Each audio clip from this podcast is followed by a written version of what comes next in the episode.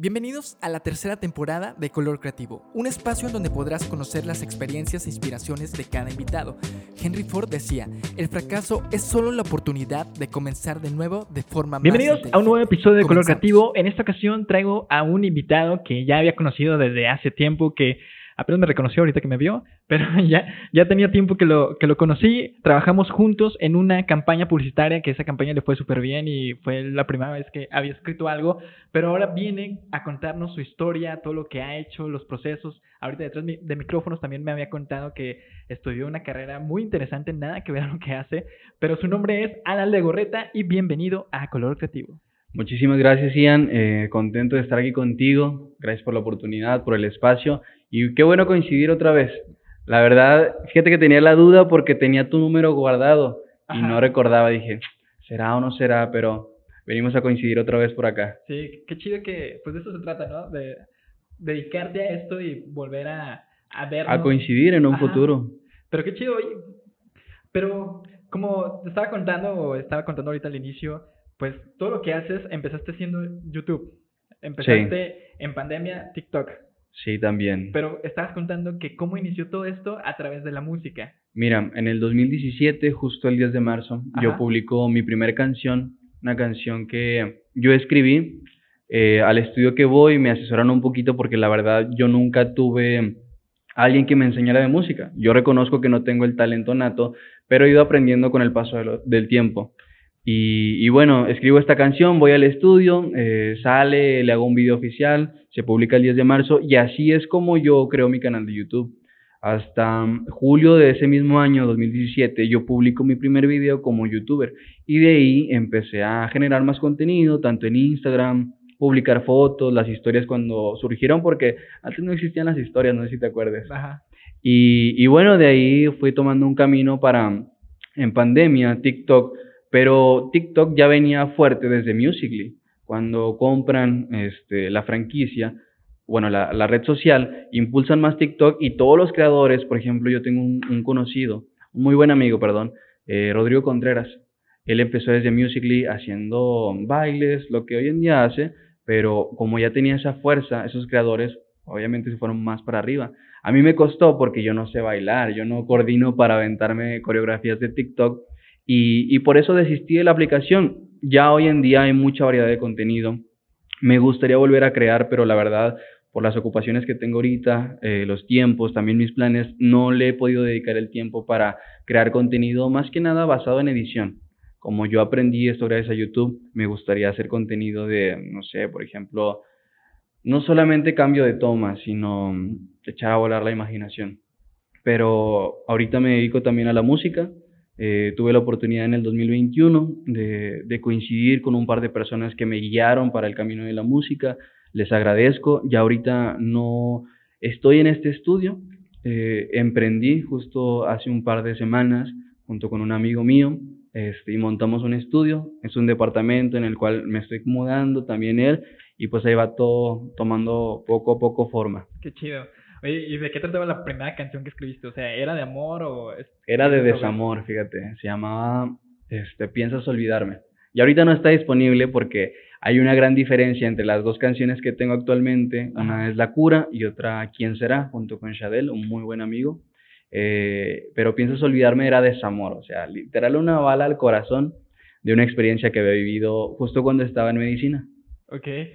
Oye, y luego, ¿por qué llega la medicina? O sea, ¿por qué estás haciendo todo esto y la medicina, sabemos que medicina pues te trae, te extrae todo el tiempo y no puedes hacer más? Mira, cuando yo estoy en prepa, que ya casi me graduó, fue prepa de dos años, tenía 17 cuando salí, había presentado examen de admisión en la UAC y no quedé. Eh, hay muchísimos que presentan examen para medicina, solamente creo que hay 100 lugares y presentan miles.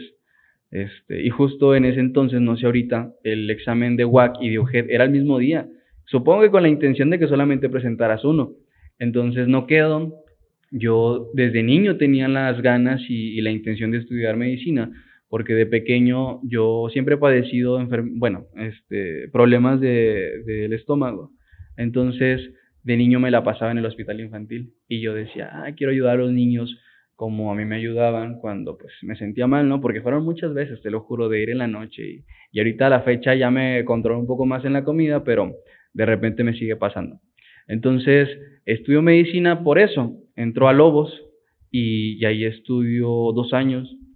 En ese transcurso fue cuando hice lo de la música, cuando también empiezo con YouTube. Me empieza a ir bien y no solo eso, sino que también me apasiona más, me llena más todo ese lado. Mi gusto por la medicina siempre ha estado y ahorita lo estoy intentando empatar con, con mi música. Estoy trabajando en un EP que tenga un concepto de medicina. La próxima canción que estoy trabajando con un productor de Monterrey y con mi amigo Diego Tamayo, con el que monté el estudio, se va a llamar Rayos X. Okay. Entonces el concepto de, de, este EP es justamente para volver a renacer ese lado de Alan, de, del doctor. Oye, y cuando empezaste con YouTube, ¿Cómo fue? O sea, cuando empezaste a crear contenido, ¿de qué era el contenido y sobre todo, cómo le hacías? O sea, ¿grababas con tu celular o...? Comencé con un celular, un iPhone 6 de mi hermana. Yo no tenía iPhone en ese entonces, no todos teníamos iPhone. Yo creo que tenía un teléfono LG a lo mejor y, y notaba que la calidad no era buena. Entonces eh, le pido prestado el teléfono a mi hermana y ahí me tardaba horas grabando y puse un selfie stick, yo me aventé mis luces caseras, o sea, fue todo muy semiprofesional. Poco a poco fui aprendiendo tanto en la preproducción como en la ya postproducción, de edición, porque yo tenía conocimiento base, pero gracias a los conocidos que fui haciendo, que hoy en día son de mis mejores amigos, eh, aprendí a editar, a tomar fotos y fui ya complementando todas esas áreas que, que no conocía. O sea, fue base experiencia todo. ¿Y no tenían miedo de que alguien nos fuera a decir algo? Fíjate que sí. Por ejemplo, yo desde pequeño, ya hoy en día no, porque me costó mucho. Eh, tenía muchas inseguridades, muchas inseguridades por el pasado que yo tuve de mi niñez. Eh, sufrí, bueno, tuve sobrepeso y sufrí bullying, eh, pero ya hoy en día he aprendido a que toda esa parte de Alan, o sea, como amarla, aceptarla, amarla y, que forme parte de mi presente y de mi futuro. Entonces, al entender todo eso, te genera una seguridad y ya hoy en día no me preocupa los comentarios buenos o, negativos, porque claro está que no todo es negativo en redes sociales, ¿no? Los comentarios que te llegan en un video, en una foto, en una historia, es de que te ves así, te ves mal, lo que sea. También hay comentarios buenos, pero es como no perder ese piso de que no soy lo que una persona diga, sino soy lo que yo realmente me considere, tenga el concepto propio de mí.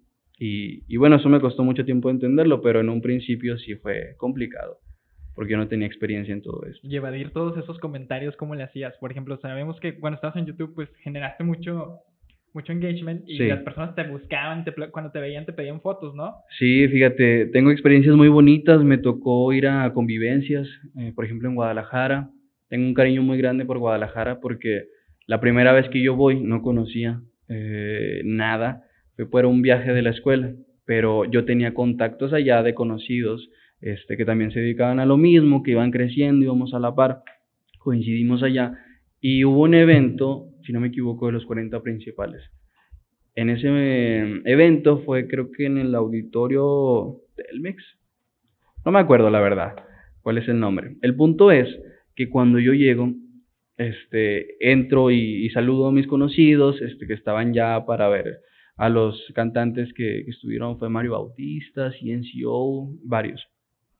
Me empiezan a pedir fotos en Guadalajara. O sea, ya aquí me habían pedido fotos en algún momento, me habían reconocido de que en galerías, en Cuatro Caminos, por ejemplo, pero en Guadalajara fue esa primera vez que me piden una foto fuera de mi ciudad y fue las experiencias más bonitas que recuerdo. ¿Cómo, cómo te sentiste? Nervioso, eh, feliz, que realmente estaba viviendo ese sueño, lo que yo veía que otros lograban, pero no sé, lo recuerdo y es muy bonito. ¿Y de qué era tu contenido? ¿O por qué? ¿O cómo llegaste a conseguir pues tanto, tanto público? En, esos tiempos, en 2017, 2018, estaban muy de moda los retos, los tags todavía. Eh, me fui sumando como a las tendencias que había porque obviamente es bueno antes, por ejemplo, lo que hoy en día es TikTok, de utilizar los hashtags, de utilizar esos títulos, fui aprendiendo eso y ya poco a poco fui creando mi contenido en base a lo que yo iba viviendo, a mi, día con día, a grabar blogs, ya armar, por ejemplo, o videos que yo hacía con mi hermana, de sorprenderla en su escuela, cuando se graduó, mm, cuando recibí mi primer pago de YouTube, se lo entregué a ella en su, en su prepa, porque pues ella fue quien me apoyó desde un principio para grabar los videos y ese tipo de contenido fue como que, no sé, llegando a más personas y, más gente me conoció. De ahí fue como mi contenido, pero los tiempos cambiaron, lo que te comentaba, TikTok llegó muy fuerte y, no supe a la, a la mejor adaptarme a, la plataforma, pero bueno, he buscado otra manera para, para demostrar a la gente quién es Alan Legorreta. Y ahorita ya con el nuevo proyecto que tienes, que es la música, hay ¿Cómo, ¿Cómo llegué al punto de, ¿sabes qué, qué tipo de género vas a hacer? ¿O es algo porque a ti te ha gustado? Porque muchas veces, bueno, esta pregunta la hago cuando ha venido o este, un músico. Sí. Por ejemplo, sabemos que a lo mejor a ti te, puede salir mejor la balada, o sea, algo más romántico y te quieres ir un poco, digamos, al reggaetón y pues, te quieres ir allá y no te sale. ¿Cuál es el, el, el, área que tú vas a agarrar o que estás agarrando ahorita? Mira, desde ya hace muchos años a mí me gusta mucho el género urbano. Okay. Hay muchas canciones que la gente no conoce porque el, el reggaetón, como todos lo conocen, no es solamente el género urbano, hay muchas, muchos subgéneros, perdón. Y, y hay muchas canciones que se quedan ocultas. Entonces, yo soy fanático de esas canciones. No escucho tanto lo comercial, por ejemplo, Bad Bunny, yo no escucho tanto, um, ¿qué más? El Alfa, ahorita que está muy fuerte gracias a TikTok. Ese tipo de artistas yo no los consumo tanto. Obviamente sé que son muy buenos, escucho sus canciones cuando salgo, por ejemplo, pero te digo, yo soy fan de este tipo de música y es lo que me ha dado como que las bases y, y, en mi carrera musical intento como que ese tipo de música que tiene una muy buena composición. Shadel, que te comento, es, es un muy buen amigo mío, también cantante, es quien me apoya en la letra de las canciones porque él tiene un talento increíble, te lo juro. Y, y entiende perfectamente ese lado de, de que también en el género urbano, en diferentes subgéneros, se puede mm, transmitir eso, que en una balada, por ejemplo. ¿Y tú, tú estás escribiendo las canciones o, Shadel me ayuda con la composición, yo estoy aprendiendo porque te comento, realmente solamente tenía el gusto por la música y en todos estos casi cinco años he ido aprendiendo entre que yo me pongo a cantar solito y he tomado clases de canto, también del lado de producción eh, me interesa aprender y de composición, te digo, Shadel me, me, está apoyando. ¿Tú solamente le das la inspiración o de lo que quieres hablar o él te da totalmente un concepto y tú ya empiezas a darle como que el... Le, comento, por ejemplo, ahora que tengo la idea de este EP en el, eh, este EP en el que estamos trabajando, eh, de qué es lo que yo quiero transmitir con cada canción. Entonces, por ejemplo, esta de Rayos X, yo le comento la idea en base a una experiencia que viví, tema amorosa y él la entiende perfectamente. Entonces, a la par estamos ahí y, él me dice, ¿te gusta esto? Y yo voy aportando a, a, lo que él va creando, pero el talento nato es de Shadel. El, talento, la idea es, demasiado bueno. O sea, básicamente ahorita lo que tus letras son a base de experiencias, o sea, y son más relaciones, ¿no? Sí, eh, tema amoroso que, que pues no nos ha ido nada bien a Shadel y a mí. pero ya llegará la indicada. Y, y, bueno, creo que este tipo de cosas es bueno compartirlas con la gente porque logran conectar justamente. Digo, yo soy fan de ese tipo de música. Por ejemplo, tengo una playlist que se llama Joyas Ocultas. Esa playlist está llena de ese tipo de canciones que la gente no conoce, por ejemplo. Hay muy, hay muy buenos artistas que apenas están despuntando, este, pero tienen años y años que han trabajado y, y esas canciones, te digo, son las que, que yo más escucho y tiene mi música esa base. Y a ti, a ti no, por ejemplo, como te comentaba ahorita detrás de micrófonos, el miedo a hacer algo, ahorita haciendo este proyecto, ¿qué tanto miedo hay o tienes seguridad porque te sientes apoyado? Porque sabemos que cuando uno empieza algo, mucha gente te está apoyando empieza ya a arrancar, la gente poco a poco va desapareciendo. Claro. Y al final, o sea, ya cuando pasas cierto tiempo, te das cuenta quiénes son los que en verdad están contigo. ¿Has sentido algo de eso? En, sí, desde un comienzo en medicina hubo las personas que, pues bueno, yo teniendo 17 años, eh, siendo estudiante de medicina, porque este quiere cantar de la noche a la mañana, no sabiendo que es un gusto que yo tengo desde años atrás. Entonces, Hubo quienes se burlaron, quienes se rieron, pero también quienes me apoyaron y a la fecha los considero muy buenos amigos. quizá no de mi grupo cercano porque casi no coincidimos, ellos siguieron en medicina y después conozco a los que poco a poco se han ido este, haciendo mis mejores amigos, por ejemplo Juan Pablo Mesta, desde un principio él me apoyó, fuimos creando contenido juntos, tocó en la campaña que hicimos, que yo lo contemplé, que fuimos este, eh, trabajo en equipo y a la fecha es uno de mis mejores amigos. Yo te puedo decir que solamente tengo cinco amigos así cercanos, que son con los que salgo, con los que sigo creando contenido, con los que sigo conviviendo, también el tema de la música.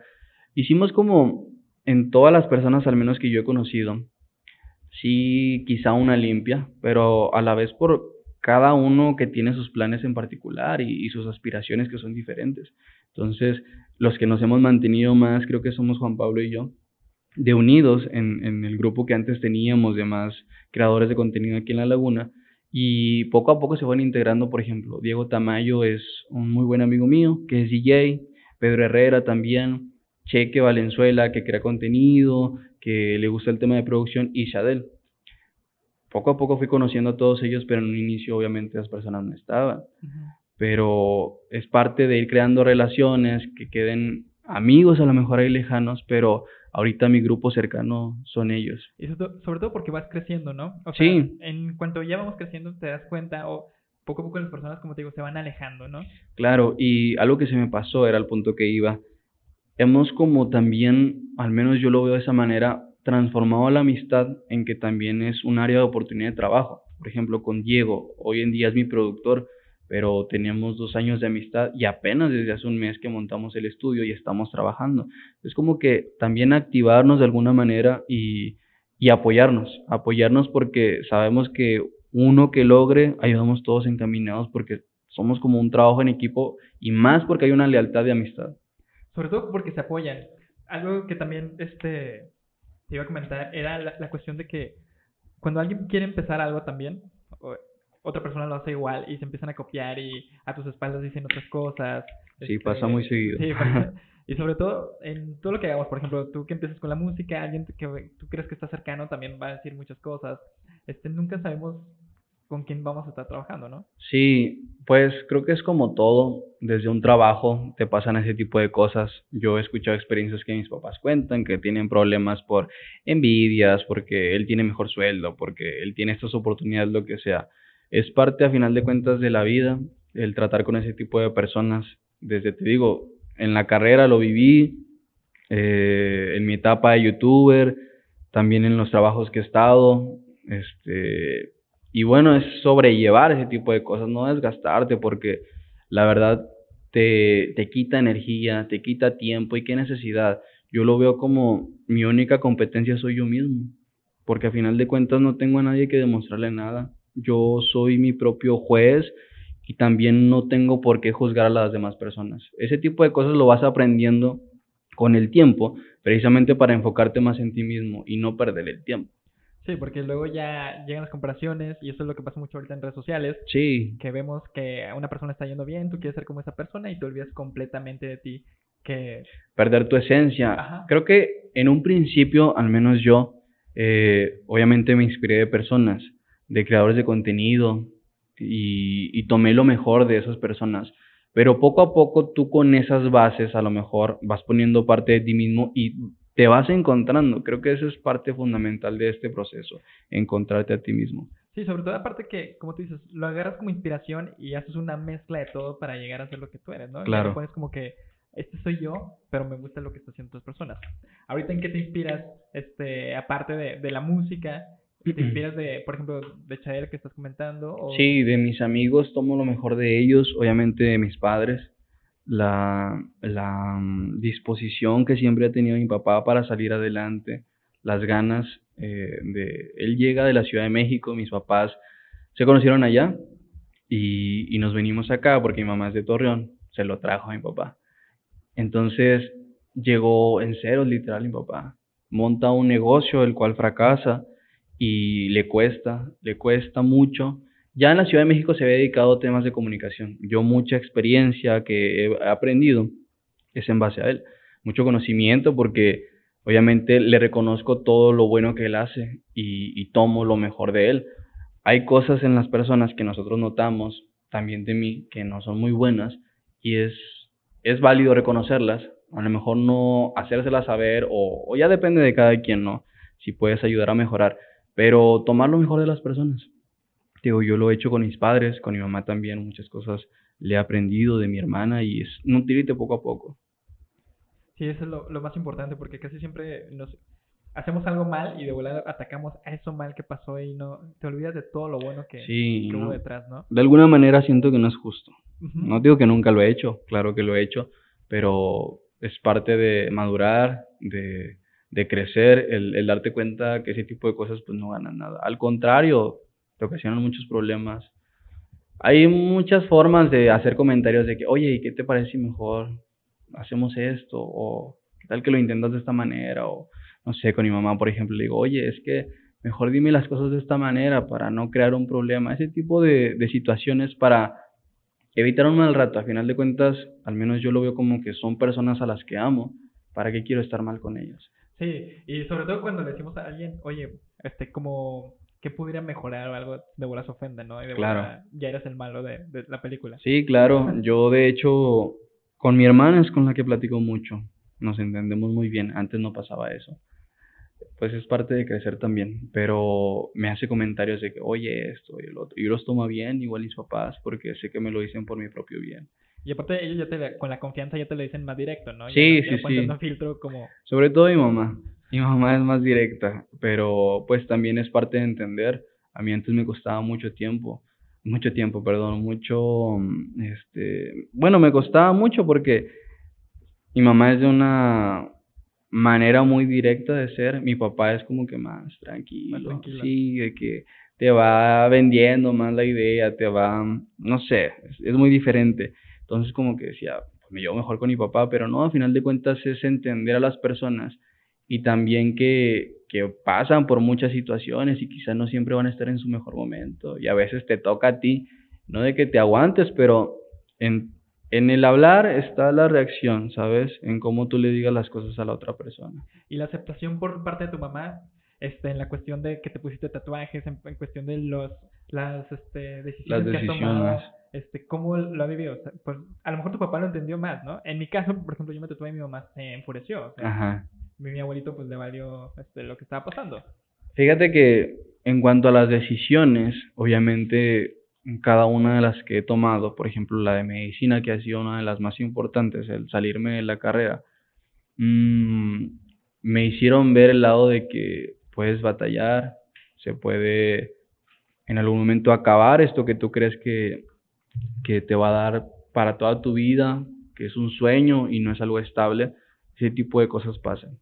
Y creo que es bueno que los padres te pongan esa carta sobre la mesa que a lo mejor nosotros como jóvenes no vemos, pero también ellos no ven esta parte de nosotros que es un sueño, que sí, bien es cierto, no de los sueños se vive, hay que materializarlos, hay que trabajar por ellos. Entonces, creo que se han dado cuenta que en estos cinco años, ya casi cumplo cinco años, bueno, de la canción ya cumplí cinco años, pero como creador de contenido apenas lo va a cumplir, eh, se han dado cuenta que he trabajado mucho y seguiré trabajando porque no estoy donde quiero llegar y así es esto, seguir trabajando. Entonces, en cuanto a ese tipo de decisiones, han estado a favor, han estado en contra, con los tatuajes también, pues estoy tatuado del cuello, pero saben que es por un motivo. Yo los tatuajes los veo como algo que ahorita me gusta y cuando esté de 60 años me va a seguir gustando porque significa algo para mí. Por ejemplo, aquí tengo el tatuaje de YouTube y ya no hago videos en YouTube,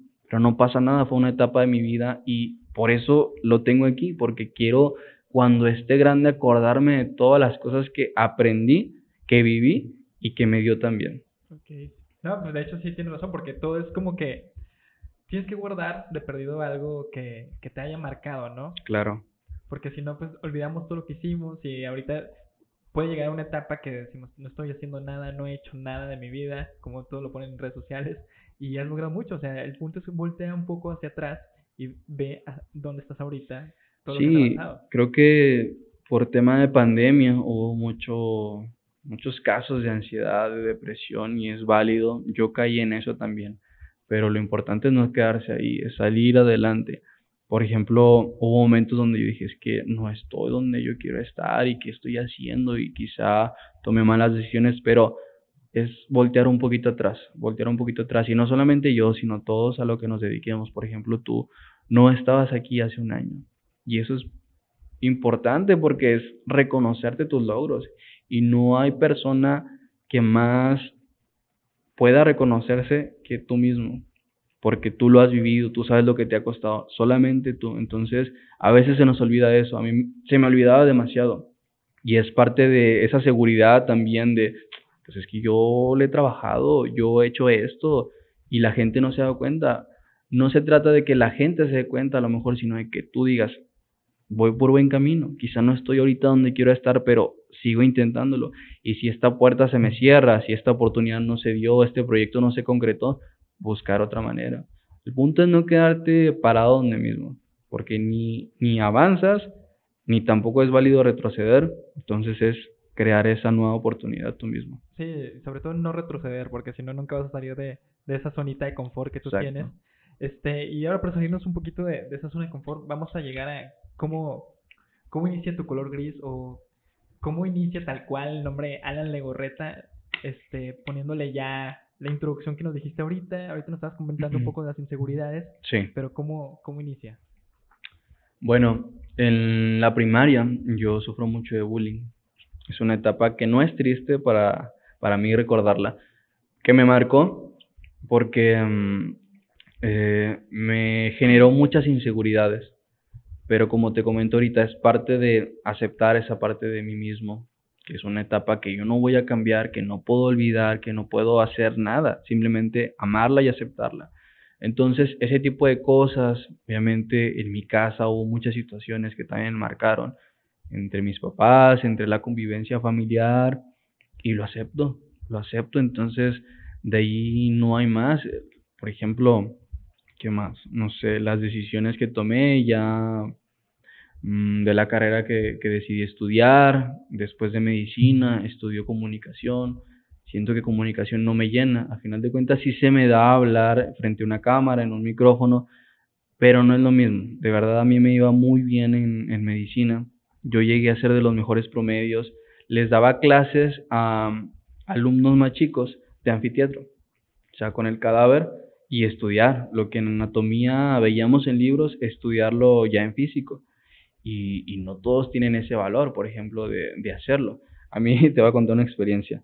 La primera semana que entró a medicina, nos llevan a CEMEFO.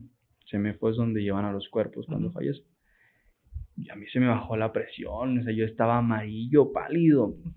Y, y dije, no, o sea, si yo quiero esto, tengo que hacer esos sacrificios. De, pues es parte de... Y este tipo de cosas lo voy a vivir, por ejemplo, en un parto, una operación, lo que sea, es parte de... Entonces, no sé, ese tipo de cosas que me marcaron, obviamente me he puesto a pensar si tomé una buena decisión en salirme de medicina. Pero es lo que te digo, acepté esa parte el que era necesario tomar esas decisiones porque de ser un muy buen alumno en medicina, porque me esforzaba, porque era dedicado en todo lo que hago, lo soy, pues me, me pesó y, y ya ahorita no lo veo así porque, por ejemplo, cuando vas creciendo te cuestionas ese tipo de cosas. Pues que ya tengo 23 años. Yo ya estaría graduado ahorita siendo un doctor, porque mis compañeros ya están graduados, ya hicieron su servicio social. Entonces ese tipo de cosas es aceptarlas. Ese color gris que tú dices, que las cosas que te marcan más, no solamente son en la niñez. Sí es cierto que en la niñez vas eh, creando a lo mejor, no sé, esas inseguridades. Eh, vas... Mmm, a esta edad surgen muchos patrones. Patrones que reflejan tu niñez, por ejemplo. Pero creo que voy sanando todavía esa parte yo siento que también cuando vas creciendo o estás empezando algo también entran más inseguridades, ¿no? Claro. O sea, no, siento que algo que también estamos comentando detrás este, de micrófonos es la manera de que muchas veces estar nervioso o tener un poco de inseguridades te ayuda a, a hacer mucho más. Sí, imagínate, yo de no poder entablar una plática con una chava, con una niña en ese entonces, decirle me gustas en la primaria, a enfrentarme a un reto de hablar frente a una cámara que quizá nadie nos ve aquí. Pero del otro lado de la pantalla es ahí donde surge esa inseguridad, cuando te llega un comentario y, y te van como ahí picando poco a poco esas cosas que tienes tú ya en un pasado, que están manifestadas en un presente. Entonces es parte de enfrentarlas, es lo que te comentaba. Si tenemos miedo de emprender algo, pero hay que hacer las cosas con miedo. Y de esa manera es como se va perdiendo poco a poco y vas tomando experiencia. Oye, y ahorita me regreso un poquito. La, la inseguridad que tenías de, de tener este sobrepeso, o este, ¿cómo saliste? O, ¿Cómo fue este, cambiando? ¿Adelgazaste haciendo ejercicio? ¿Adelgazaste comiendo bien? Te comento una experiencia mía. Yo tuve, yo tuve bulimia. Ok. Toda secundaria. O sea, yo viví casi el mismo proceso que tú, de estar gordito y todo, y veo fotografías y no puedo ver eso, este, porque me da risa ya no tanto de, ah, no, me siento mal, ¿no? Pues así estuve. Y claro. Eso no te puede cambiar.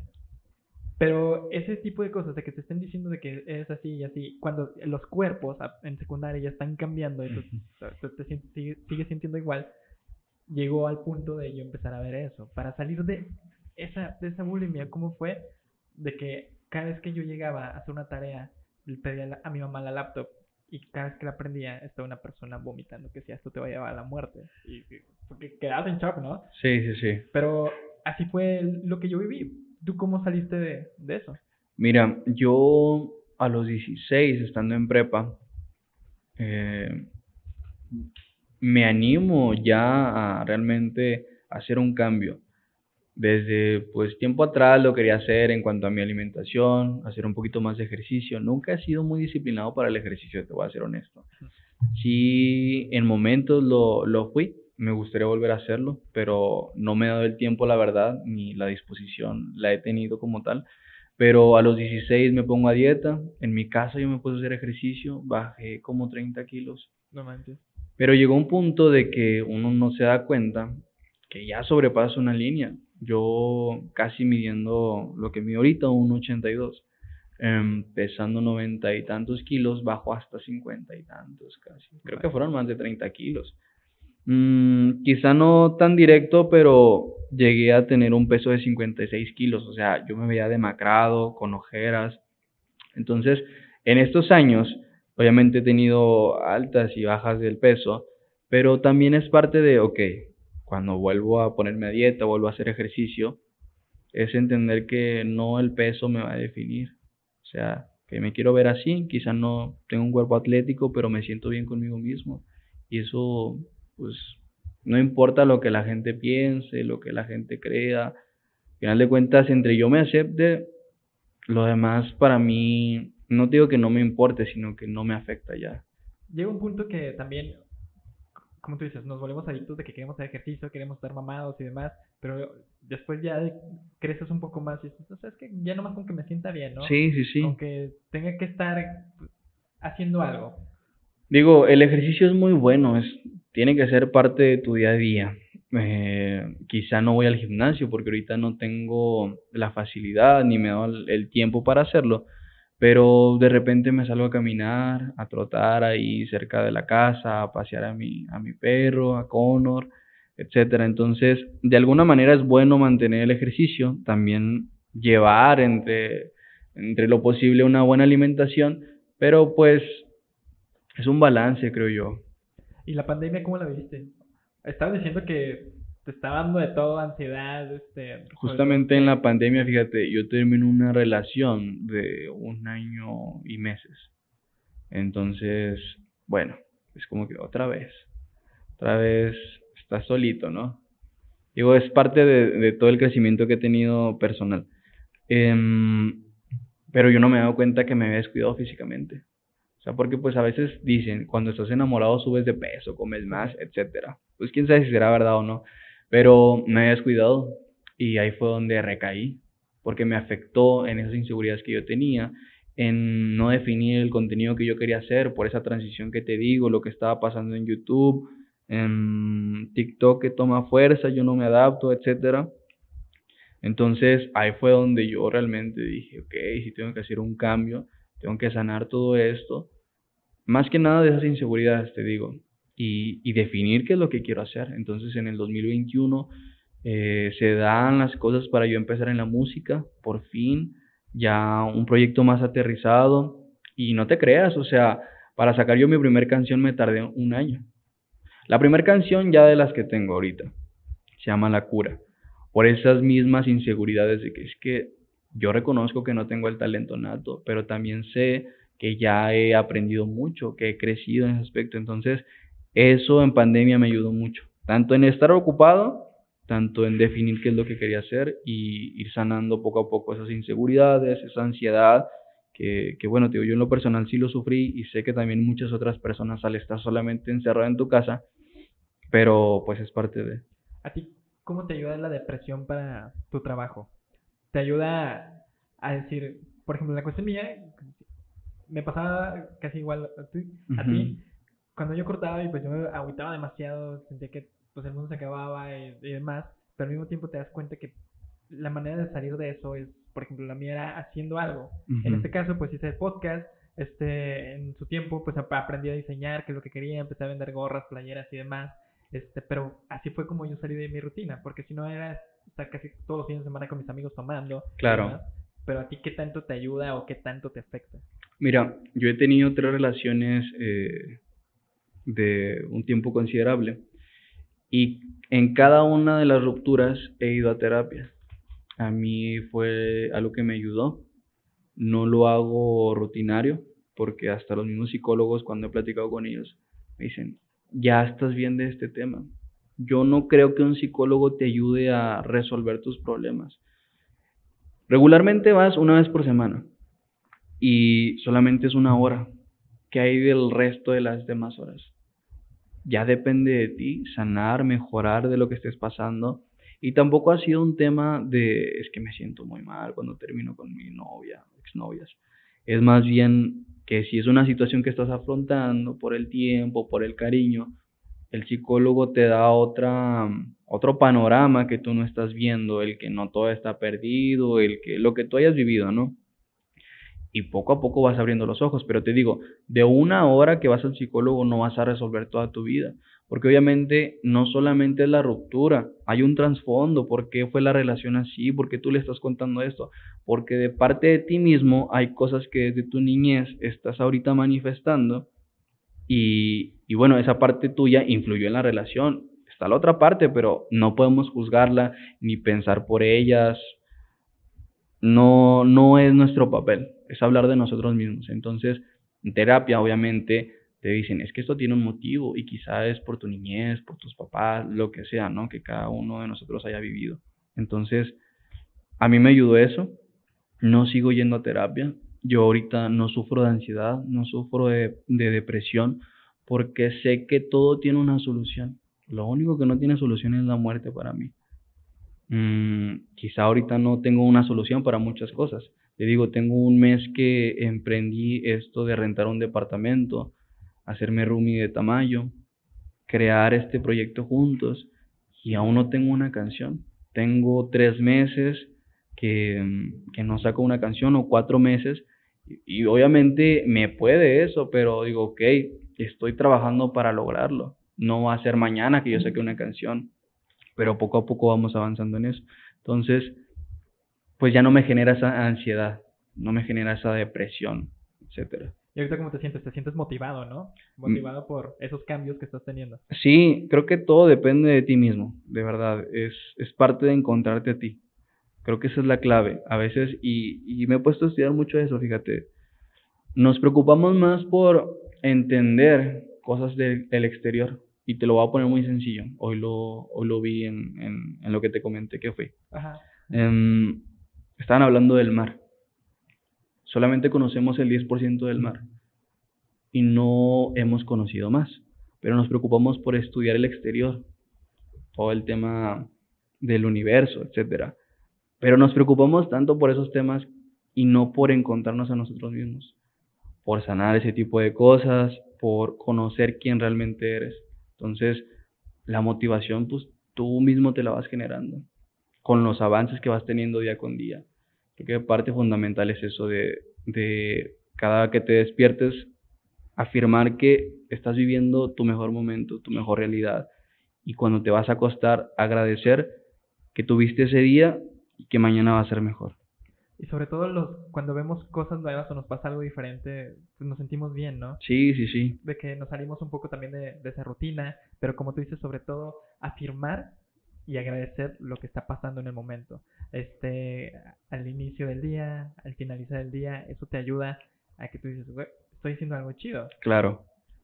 Pero básicamente, pues siempre que entramos a una zona de confort, ¿qué es lo que pasa?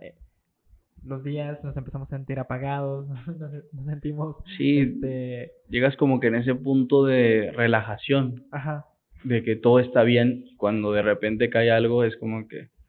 Es que yo creo que hay que estar prevenido para cualquier situación, tanto buena como mala. O sea, tú siendo consciente de que algo malo puede pasar en algún momento, es más fácil que puedas resolverlo a que te tome por sorpresa. Y eso es lo que pasó en la pandemia. Claro. Eso fue mundial, nadie pudo haber, nadie pudo hacer nada.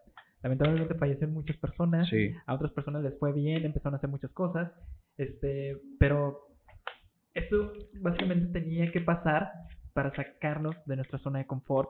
Los que, las personas que se dedicaban a trabajar eh, en empresas, ¿qué es lo que pasa? Pues algunos lo descansan, otros lo despiden, o sea, tuvimos que pasar muchas cosas y sobre todo, por ejemplo, yo vengo de una empresa ¿Qué es lo que pasa en una empresa? Tienen trabajando más de 30 años, ganando el mismo sueldo, ya lo toman como, ok, ya es algo. Es parte de. Ajá.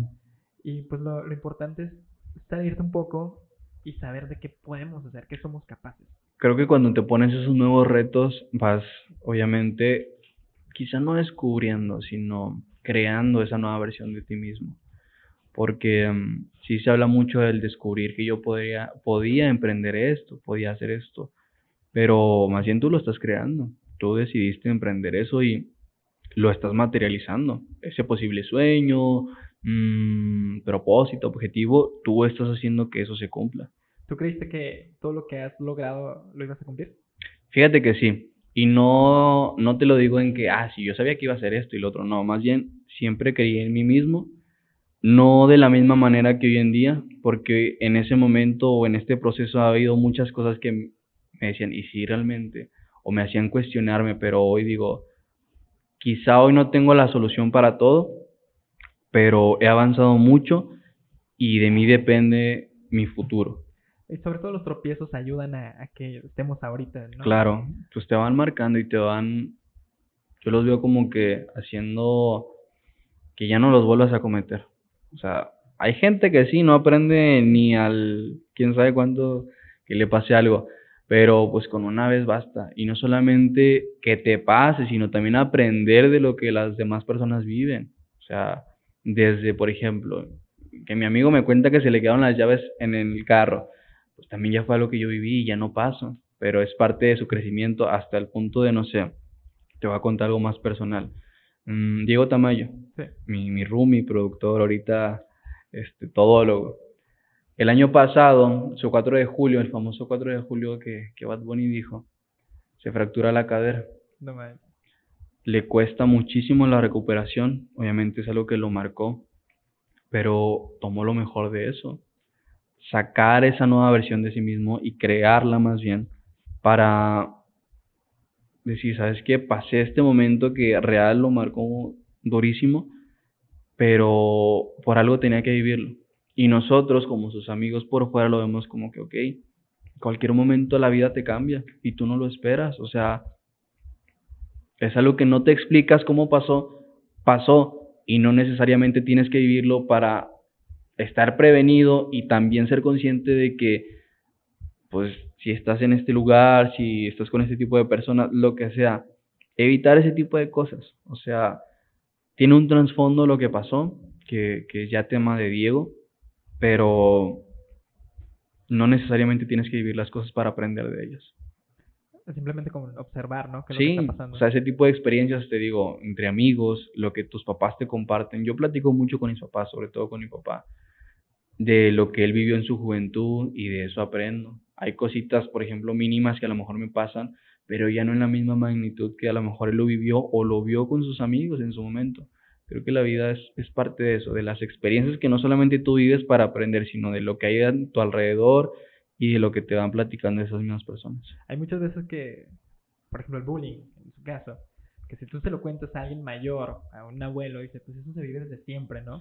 Sí. Nosotros lo vemos así como que, pues ahorita ya nos afecta.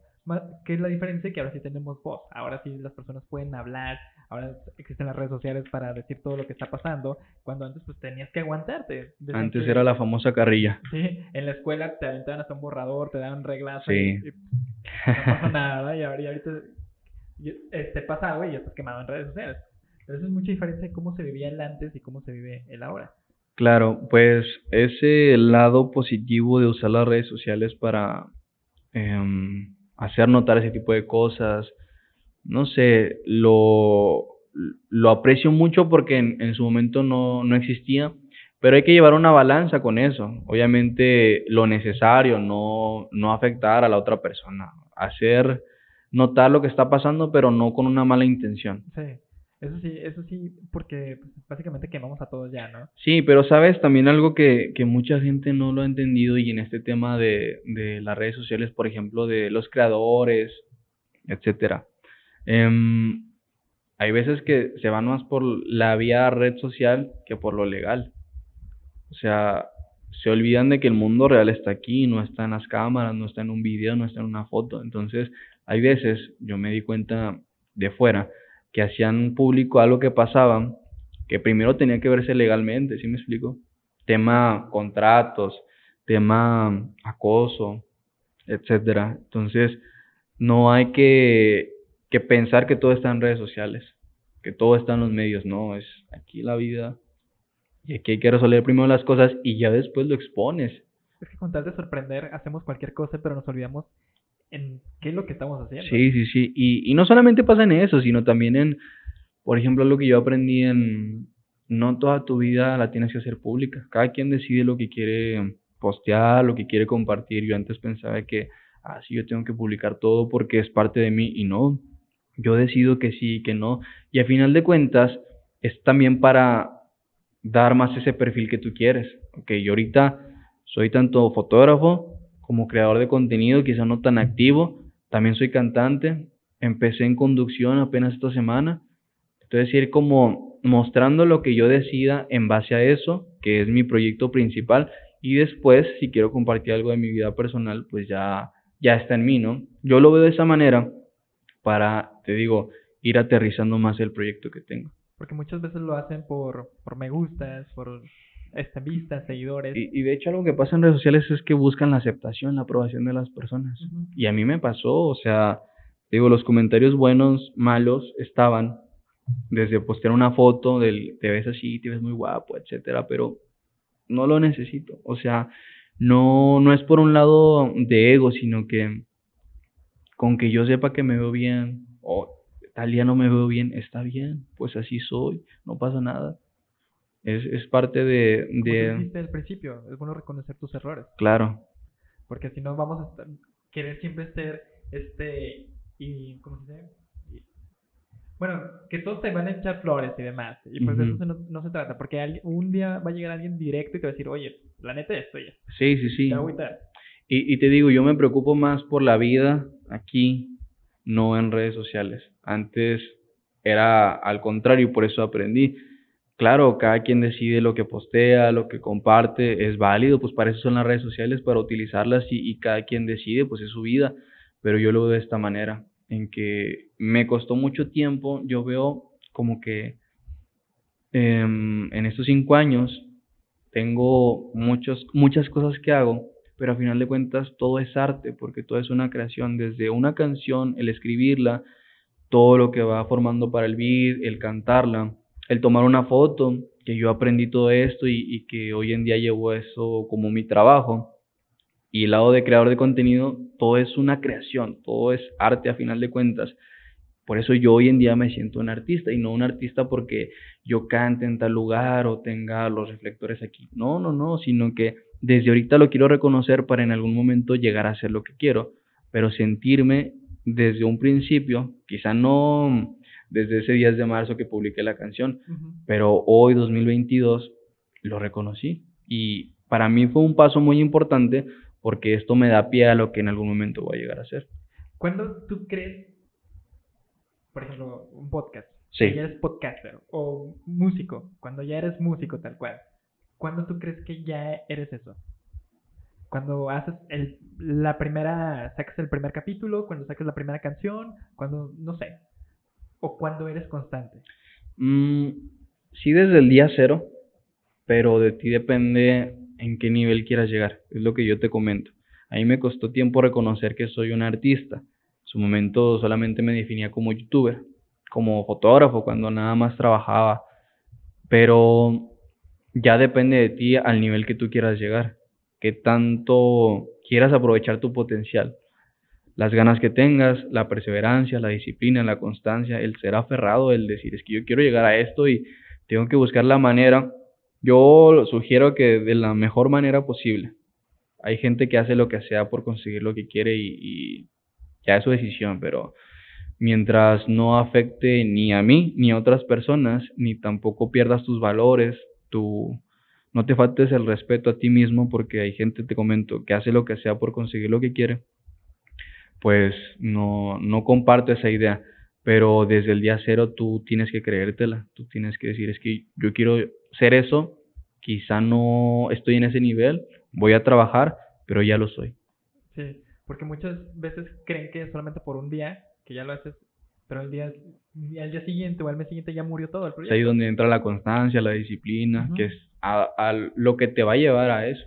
Y por ejemplo, en la fotografía, ahorita que estás contando que, que también eres fotógrafo, ¿cuál es el tipo de fotografía que haces? Y sobre todo, ¿cómo te inspiras o qué es lo que quieres llegar a hacer con la fotografía? Sabemos que es difícil. Cuando vas a tomarle foto a alguien, a una persona, es difícil porque tienes que tener mucha imaginación de cómo quieres manipularlo para las poses y demás. Claro. Fíjate, a mí me cuesta eso porque yo empiezo en la fotografía gracias a Juan Pablo Mesta. Antes nos salíamos a tomar fotos con los celulares, ya cuando tenía iPhone yo y también Juanpa. Después eh, me prestó una cámara y fue como fuimos aprendiendo. Juanpa de la carrera tenía más nociones, obviamente, por eso fue que, que aprendí yo.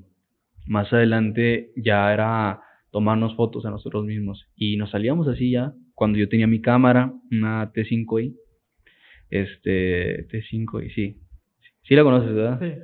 Este, con esa nos salíamos en las tardes a tomar fotos y de ahí ya yo, años después, mejoro mi equipo y, me empleo en el, en el sector político. Eh, a mí me cuesta mucho, es lo que te decía, por ejemplo, realizar una sesión de fotos a unos novios que se van a casar, una sesión casual o o de que el anillo, etcétera. O también una sesión simplemente que te pide, ¿no? Yo no sé decirle a la gente, posa así, posa así. No, no, no, me cuesta mucho. ¿Por qué? No sé. Soy más fácil de, está pasando esto, yo capturo el momento y, doy ese mensaje que se intenta transmitir. Te digo, en la política yo cubrí ruedas de prensa, eventos, y, y, es más capturar ese momento que se está viviendo, plasmar lo que quieres, lo que es el mensaje. A la par, pues tienes que entender la nota que quieres dar. Estaba, bueno, muchas cosas que he hecho, hasta escribir también en un tiempo. A mí me costaba mucho, no me gustaba. La, la redacción no me gusta, pero hay que hacerle de todo. Entonces, en este tema político aprendo mucho y, y me da más bases en fotografía. Es ahí como, como yo aprendo muchas cosas. Pues va un poco ligado cuando es unos 15 o una boda a eso que tú haces de que capturar el momento. Ya todavía eso sí, que eh, hoy en día a veces los fines de semana cubro eventos con otros compañeros que me han dado la oportunidad de trabajar. Entonces, sí me es más fácil. Te digo, me falta experiencia, pero como quiera este lado, que te digo, el tema político, lo pongo en práctica y pues es más sencillo. te está ayudando. Algo que todo lo que has comentado, pues es como que no te gusta estar siempre en una zona de confort, te gusta irte saliendo poco a poco. Sí, sí, sí. ¿Qué pasa cuando entras en una zona de confort? ¿Te esperas?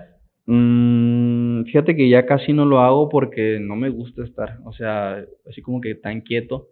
Ayer le decía a mi hermana, yo voy a descansar cuando me muera, porque real, ayer anduve haciendo muchas cosas y llegué bien tarde a la casa, preparar mis cosas para hoy, a lo que te comento, llegué barridísimo hace rato, este, y, no sé, ya no quiero entrar en esa zona de confort. Muchas de las veces cuando me pasaba en las relaciones que, tuve, estás como que ya pierdes el enfoque que tienes en ti mismo. Y no, es todo lo contrario. Ya ahorita la mentalidad que tengo de cuando se dé la oportunidad de compartir eh, mi vida con una persona, desde un noviazgo para ir poco a poco escalonando y construyendo algo juntos, es eso, compartir una parte de mí, no, no desvivirte por una persona, ya lo he aprendido, sino más bien sumarse. O sea, tú me aportas esto, yo te aporto esto y vamos creando esto juntos. No, mi estabilidad emocional ni mi vida depende de ti es creo que algo que me ha tocado aprender bastante. Sí, sobre todo ya es como una red de apoyo, o sea, ya si dependes totalmente de una persona que lo que pasa, si dónde se va. Claro. Es ahí donde al menos yo he entrado en una zona de confort y que en parte me olvido de mis proyectos personales que tiene un trasfondo, te digo, de, del tema niñez, del tema convivencia familiar que lo he ido aprendiendo poco a poco y acepto esa parte y hoy en día cuando tenga la oportunidad de compartir, te comento con con una persona, este, pues ya es otro enfoque el que le daría a esa relación, al menos de mi parte, pero pues es 50-50, ¿sabes? Sí, exacto. Ahora vamos a ir a una dinámica con la cual vamos a sacarte de esa zona de confort, de, de esta plática que ya teníamos que como preparada, y vas a sacar cinco papelitos de esa taza roja y si quieres ir mencionándolos de uno por uno. Ok. es la famosa taza roja. Esa es la famosa taza roja que a todos les da miedo. Vamos a ver. ¿Los menciono uno por uno? Sí, mencionas uno por uno. Y ok. acá para que no se te huele. Regla. Qué bueno que no tienes letra de doctor. Eso que escribo feo. no, si vieras la mía. Uh, ¿Casa? Sí. Sí, va. Cinco me dijiste. Ajá. Cadena. Ok. Regla, casa, cadena. Falta. No más.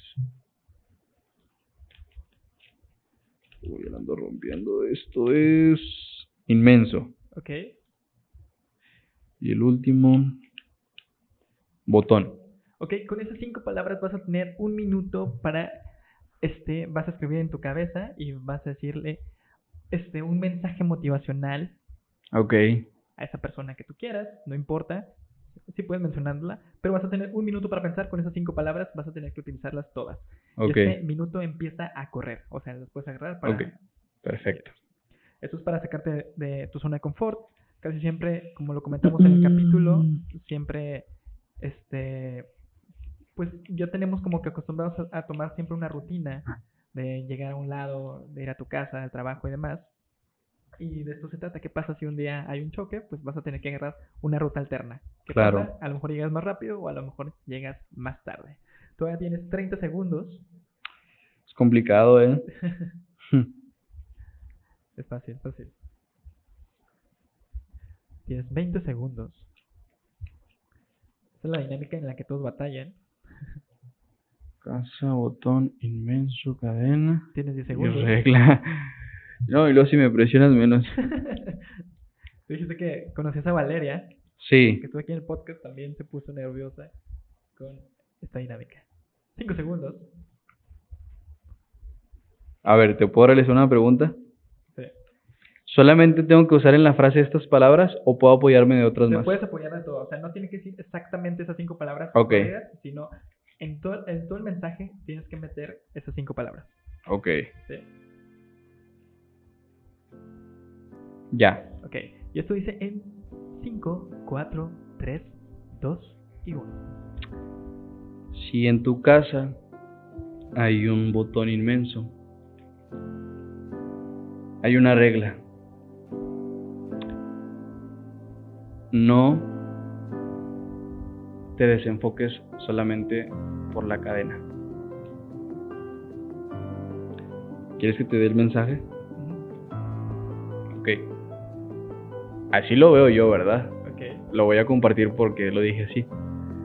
Si en tu casa, ya no me acuerdo bien bien, pero si en tu casa hay un botón inmenso, no te desenfoques. ¿Tú te acuerdas que dije? El punto es que hay cosas que vivimos en casa. E- Esa cosa podría ser el, el botón. Si es inmenso. La regla es que no te desenfoques por la cadena. Por poner ejemplo esta cadena, ¿no? Esta cadena no sé cuánto cuesta, algo sencillo.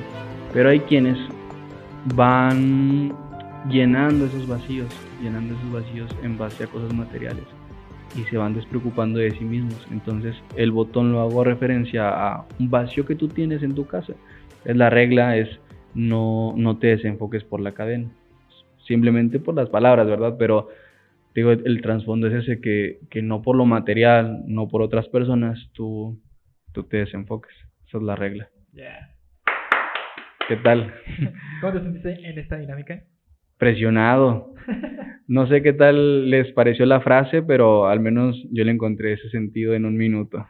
No, estuvo súper bien. Estas cinco palabras, este, tú hiciste algo diferente. Tú primero utilizaste esto y luego explicaste el por qué lo mencionaste así. Muchas veces es una historia o te pudo, te pudo haber tocado cantar. Ok. Te pudo haber tocado este, decir algo triste. O sea, el punto es hacer algo diferente a lo que tú te dedicas. Claro. Este, algo que tú dijiste no, no, no te gusta escribir o no se te da, lo acabas de hacer, le diste un trasfondo. Pero ¿de qué se trata todo esto? Estas cinco palabras es algo que tú viniste contando desde el inicio del capítulo. Este capítulo, más bien, estas cinco palabras tú las mencionaste poco a poco y es el inconsciente lo que hace llegar a estas cinco palabras. Pueden ser random, te dije, van a haber cinco palabras random. Sí, sí, sí. Este, y todo esto nos va a llevar al inicio, que es el color gris. Poco a poco tú te has salido de esa zona de, de, confort, has salido de cómo vas este, viviendo esos altibajos, cómo los vas sobrellevando, y eso se trata esta dinámica. O sea, si te fijas, es cualquier cosa, pero... Muy bien, te felicito realmente porque no lo hubiera visto de esa manera si no me lo explicas. Y, y sí es el inconsciente que, que le da ese motivo, al menos en mi caso. Si quieres sacar las otras cinco palabras que te hubieran tocado. A ver, ahora te toca a ti, ¿no? hubiera sido hubiera sido lo mismo, hubieras llegado a eso.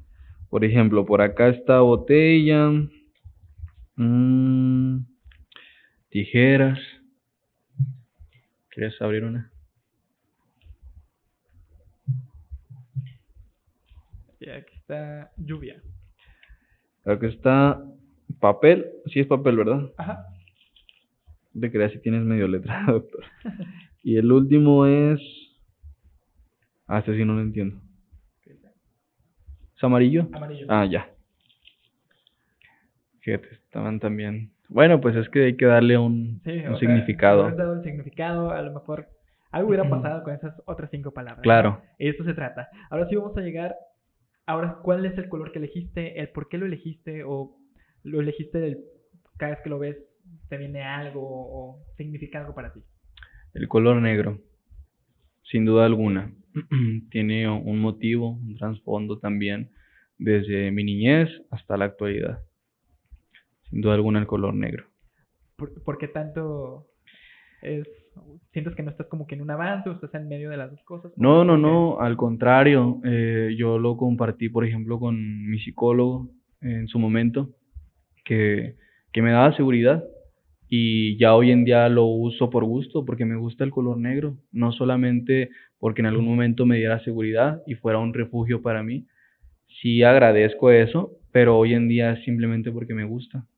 Y también me pongo como que ese tipo de cosas mm, mm, podría ser como un reto de usar otros colores que antes no me animaba hablando de mi niñez, pero si lo uso es porque me gusta. Entonces, en mi día a día siempre está presente el color negro porque me gusta. Tiene un motivo, pero ya hoy lo identifico solamente porque me gusta, no porque me dé seguridad. Esa seguridad de, de mí depende. Pero así empezó, ¿no? Sí, sí, sí. Empezó con la seguridad y como te dije ahorita también detrás de micrófonos, que a lo mejor hoy eres un color, mañana eres otro y poco a poco nos vamos a ir coloreando porque es lo claro. que nos va a identificar. Claro, yo creo que hay un, no sé, como que un debate entre el color negro y el blanco. Si el blanco te genera más seguridad, más paz, tranquilidad, por eso los doctores usan regularmente todo blanco. Y el color negro es pues ya muy entre que puede ser esto, entre que puede ser lo, lo otro, pero yo lo veo de esa manera. Sí, sobre todo cada quien le da su propio significado al color, ¿no? Sí, porque dicen hasta que es la ausencia de color. Ajá.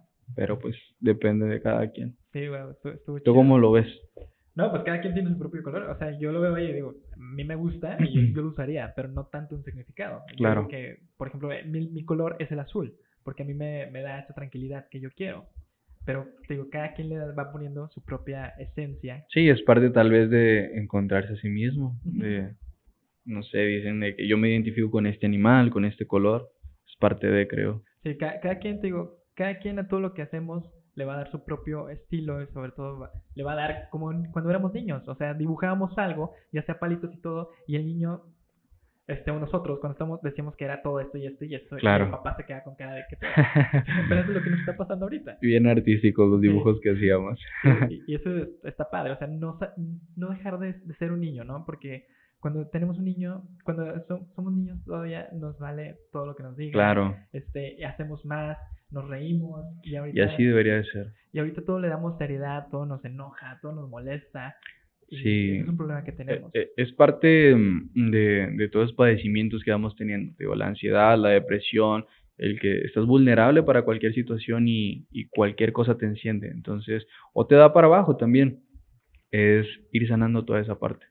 Sobre todo, todo el capítulo mencionaste mucho la cuestión de ir sanando por todo, todo lo que ha pasado, pues a lo mejor en, en tu pasado, Uh -huh. pero de eso, eso, de eso se trata, o sea, todo lo que hacemos es por algo y poco a poco ir trabajando en ello. Sí, porque hay cosas que, digo, sanas internamente, pero también que sigues viendo o hay situaciones en casa, con tu círculo de amigos, etcétera, que te traen recuerdos, que te ponen a prueba. Es aceptarlos, es sanar y si puedes ayudar en esas personas, no es tu responsabilidad, pero no está de más hacerlo. Yo lo veo de esa manera. Si puedes ayudar de, de la manera que, que, también la otra persona lo acepte, no está de más hacerlo. ¿Tú cómo lidias con, con algo? O sea, si vuelves a ver o recordar eso que está, que eso te, te trajo mal, uh -huh. ¿lo enfrentas? ¿Te vas? ¿O ya lo...? Lo enfrento.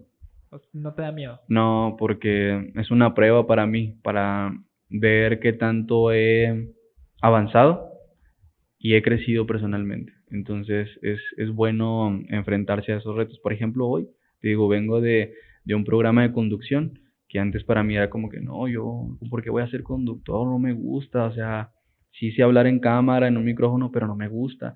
O es que es una oportunidad de trabajo y para mí es hoy un, un nuevo reto, entonces no hay de otra. Por algo se está dando porque creen en mí y también puedo aportar mucho y crear esa nueva versión de mí mismo. Qué padre. Y felicidades por tu nuevo trabajo. Muchas gracias. Yo hubiera, a mí me hubiera dado miedo, pero pues que chido que tú... Que es parte de, pero ve, aquí estás tú y también a lo mejor a mí me daría miedo intentar esto, pero tú lo estás haciendo. Pero de eso se trata, ¿no? Como que enfrentarnos, hacer cosas nuevas y aunque dé miedo, vamos. Claro. Nunca vamos a saber de que vamos a estar preparados. Sí, hay una buena amiga mía que dice, si te da miedo hacer las cosas, hay que hacer las cosas con miedo. Está muy sencilla la frase, pero es muy cierta. Pero tiene mucho poder. Claro. Ahora sí, si quieres decir unas palabras para esas personas que te están escuchando, te están viendo, pues para que se identifiquen o sobre todo les puedas ayudar. Yo les daría un consejo que es crean en sí mismos, pero parte de creer en sí mismos es sanar todo lo que en algún momento llegó a afectarles, a marcarlos en su vida, que entiendan que las personas son así si llegan a afectarlos en su vida por algún motivo, como también nosotros somos así por algunos motivos, pero hay que aceptar, no hay que juzgar, nosotros no somos jueces de nadie ni de nada, cada quien es su propio juez. Y, y eso también es, es con el fin de entender que la opinión o el pensar de otras personas no debe de afectarnos a nosotros. Sí, a veces estamos en situaciones vulnerables que, que podemos tomar muy en cuenta la opinión de otras personas, para bien, para mal, y de ahí algo, algo pasa, algo marca, tanto bueno como malo, pero en algún momento vas a entender que no hubieras creído en eso, no hubieras permitido, es, es parte también eso, cada quien poner sus límites, entonces encuéntrense a sí mismos, eso es lo mejor que les puedo recomendar. Qué padre. Ahora sí, si quieres pasar tus redes sociales, donde te pueden encontrar y sobre todo, acabo de ver que tienes ya tu página web en donde pueden encontrar sí. tus servicios, lo que haces. Sí. contar un poco de eso? Eh, En redes sociales me encuentran como Alan Legorreta, también mi perfil de Spotify, así encuentran mis dos canciones actualmente. Eh, los proyectos que te digo, viene un EP, más canciones ya con un proyecto más enfocado, que es una parte de mí que quiero transmitir esa esencia y quién es Alan Legorreta, pero a la par sigo haciendo mis proyectos de trabajos. Tengo mi página web, alanlegorreta.com, donde ofrezco mi servicio como fotógrafo, como editor de videos. Eh, digo, hay que hacerle de todo para poder llegar a lo que queremos, porque los sueños cuestan, no solamente es eh, trabajo, esfuerzo, también hay veces que uno tiene que invertir no solamente tiempo para poder materializar eso.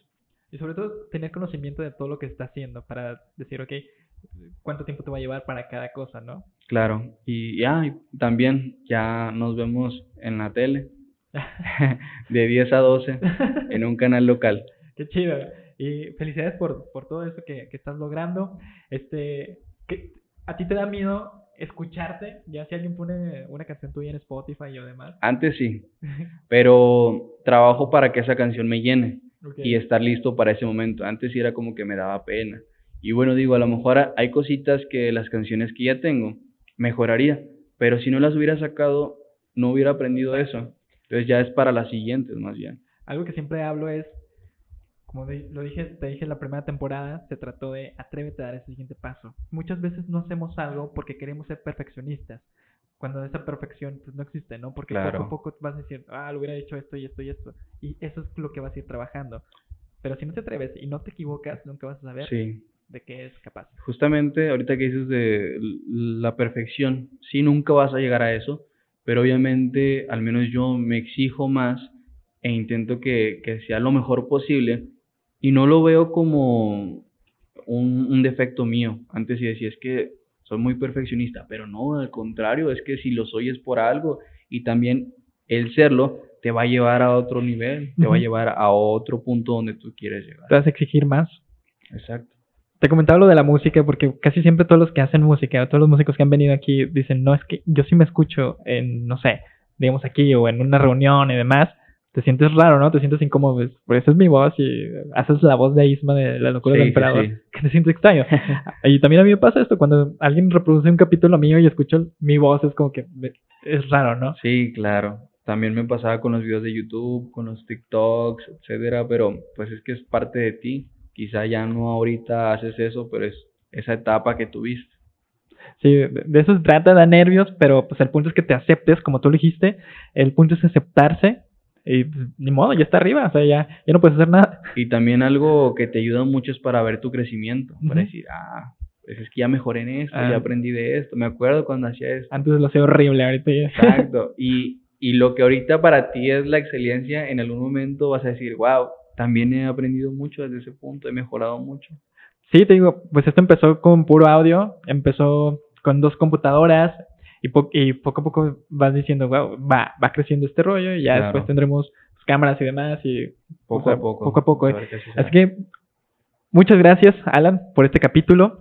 Estuvo con nosotros Alan Legorreta en donde nos contó sobre cómo ir aceptándose poco a poco, este, enfrentar los problemas, evadir no siempre es evadirlos y porque así nunca vas a, crecer y sobre todo nunca vas a tener seguridad más que nada. Y pues en este capítulo nos enseñó todo esto Alan más que nada. Así que muchas gracias y nos vemos en el siguiente episodio. Muchas gracias